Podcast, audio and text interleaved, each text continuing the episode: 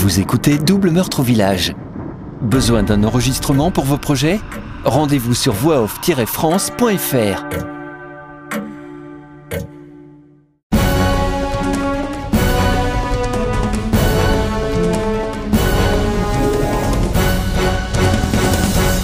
Chapitre 43 Mercredi 14 mars 1990 Hôpital psychiatrique, Armentières. Une pluie battante réveille Alicia peu avant 7 heures. La nuit était longue et stressante, malgré le calmant qu'elle a avalé avant de s'endormir. L'infirmière lui conseille de se détendre et de ne penser à rien. Ça ne sert à rien de rassasser les mauvais souvenirs et les pensées noires. Vous vous faites du mal, Alicia. Vous n'y pouvez rien à tout cela. Essayez de rester calme. Ne pensez à rien. Facile à dire. C'est pas elle qui est être jugée par ces ignares. Connaissaient rien, ces juges, policiers ou avocats. Le gamin que j'ai rencontré plusieurs fois pour préparer le procès n'a pas la moindre idée de ce que j'ai dit. Il a un costume noir d'avocat. Il parle bien, mais à part ça, il ne me connaît pas. Il ne peut pas comprendre les raisons qui m'ont poussé à me débarrasser du curé et des autres. J'ai pourtant tout dit. Il a lu le rapport du psy. Il dit qu'il comprend tout, mais au fond, qu'est-ce qu'il comprend vraiment? Et ce Van Meulen, c'est un traître. Je lui ai tout dit, en toute confiance, en espérant qu'il comprendrait. Mais je suis certain qu'il ne dit pas tout. Et puis, c'est qui lui? Un psy spécialisé pour traiter les gens comme moi, les fous? Parce que c'est bien de cela qu'il s'agit. Je suis dans une maison de fous? Un asile? Mais qu'est-ce qu'ils n'ont pas compris ces spécialistes? J'ai parlé aux policiers à Liège et je leur ai tout dit. Et quelques jours plus tard, j'ai été emmené ici à Armentières et je me suis retrouvé dans une cellule de haute sécurité. Van Meulen m'a interrogé plusieurs fois. Il écoutait, prenait des notes, enregistrait parfois les conversations. Et maintenant, je dois prendre plusieurs médicaments chaque jour, dont un nouvel antidépresseur. Ce traitement semble être mieux adapté que le précédent. Je me sens mieux, je suis moins fatigué. Mais à part ça, je suis enfermé. C'est comme une prison, mais pas avec les mêmes barreaux. Fin janvier, le psy a déclaré que je suis dangereuse pour les autres mais pas pour moi. Donc maintenant, j'ai cette chambre à la place de cette cellule. C'est plus agréable. Mais ça reste tout de même une prison. Et je suis enfermé jour et nuit, sans visite autorisée. Mais bon, qui viendrait me voir? À part Mine, qui pourrait s'intéresser à moi?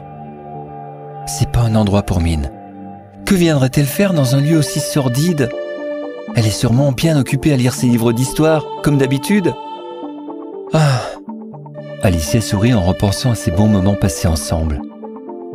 Et pour ce qui s'est passé en décembre, ils n'ont eu que ce qu'ils méritaient.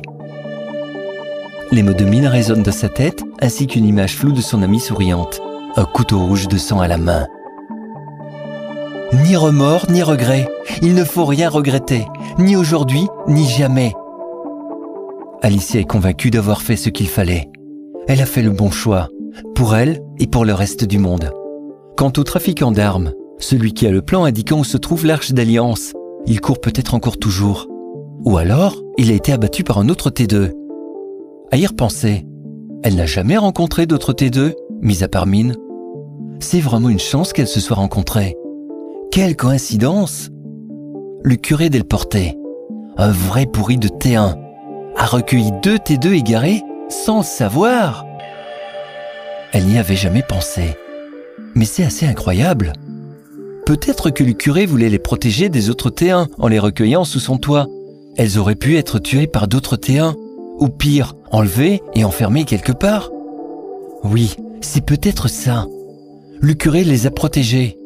Mais pourquoi? Et s'il existait un groupe de personnes, comme une secte, composée de T1 Ils seraient plus forts ensemble.